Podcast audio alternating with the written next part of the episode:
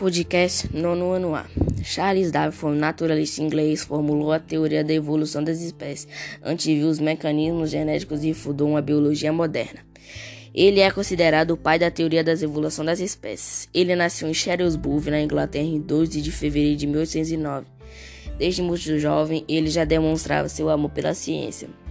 Darwin vinha de uma família liberal e contra a escravidão, mas nunca tinha visto a escravidão de perto. A ideia de que a postura anti-escravagista de Darwin estaria na ordem da teoria da evolução e é defendida por grandes especialistas em sua obra.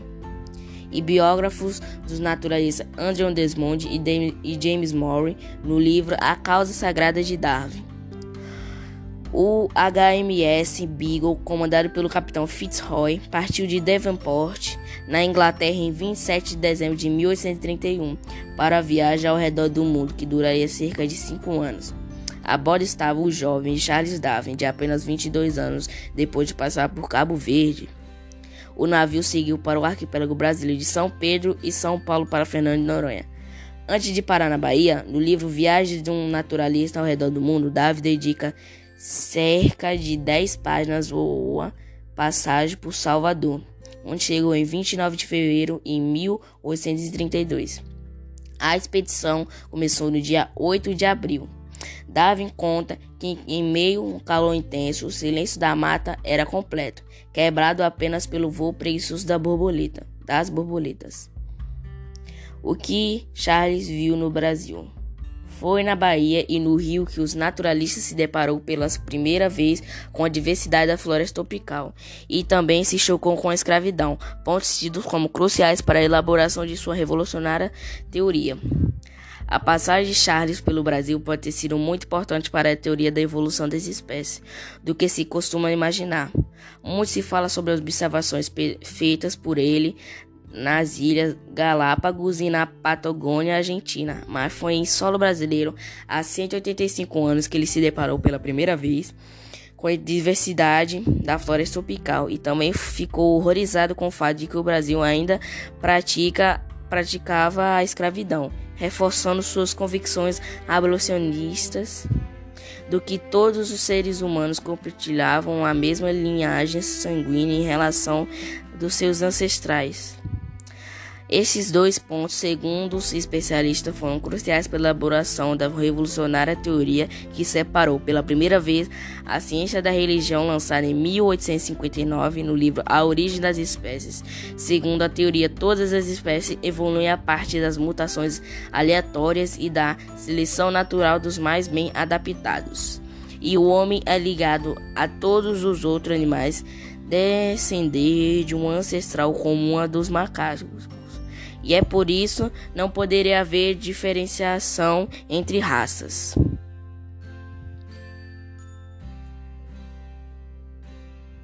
Embora a estadia na capital baiana tenha sido curta, Darwin passeou pela cidade e chegou mesmo a explorar um pouco do interior, coletando amostras de plantas, insetos e até um lagarto. Num dos trechos do seu diário, ele nota que coletou uma grande quantidade de flores tão brilhantes e coloridas que seriam capazes de fazer uma floresta enlouquecer.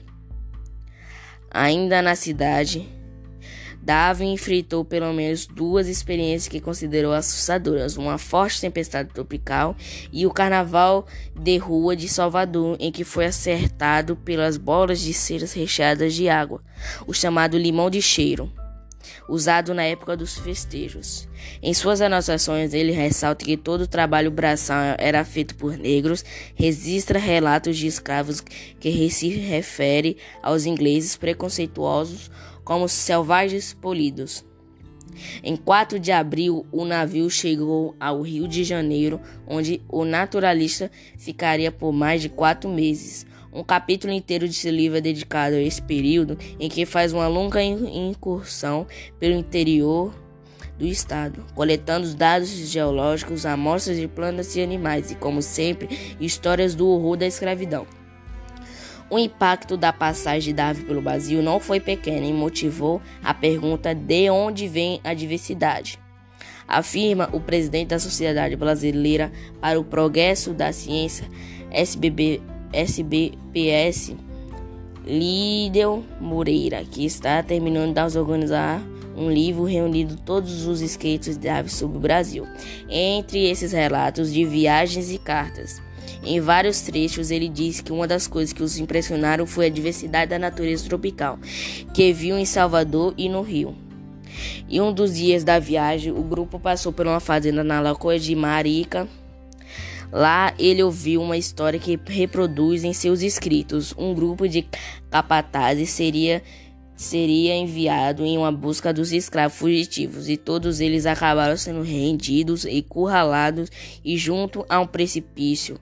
A execução de uma mulher já de uma certa idade que preferiu se lançar para a morte. Praticado por uma maratona romana, este ato será interpretado e difundido como amor à liberdade, escreveu Darwin.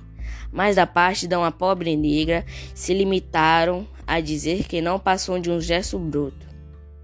Outra história chamou muita atenção de Darwin, desta vez numa fazenda em uma conceição do Macabu, no interior do estado. Ele fica particularmente chocado ao ver um capataz ameaçar uma separar uma família como forma de punição. Conta Kátia Leite Mansos, do é, Departamento de Geologia da UFRJ, uma das idealizadoras do projeto Caminhos e Darwin, que mapeou toda a região por onde o naturalista passou em sua expedição. Ele escreve que, além do uso da força, é um dos castigos mais cruéis e diz que jamais voltaria a um país em que houvesse escravidão. Charles Darwin, infelizmente, faleceu em 19 de abril de 1882 aos seus 73 anos, depois de viajar pelo mundo com o objetivo de descobrir mais sobre a história e que, apesar de certos acontecimentos, ficou encantado com a diversidade do Brasil.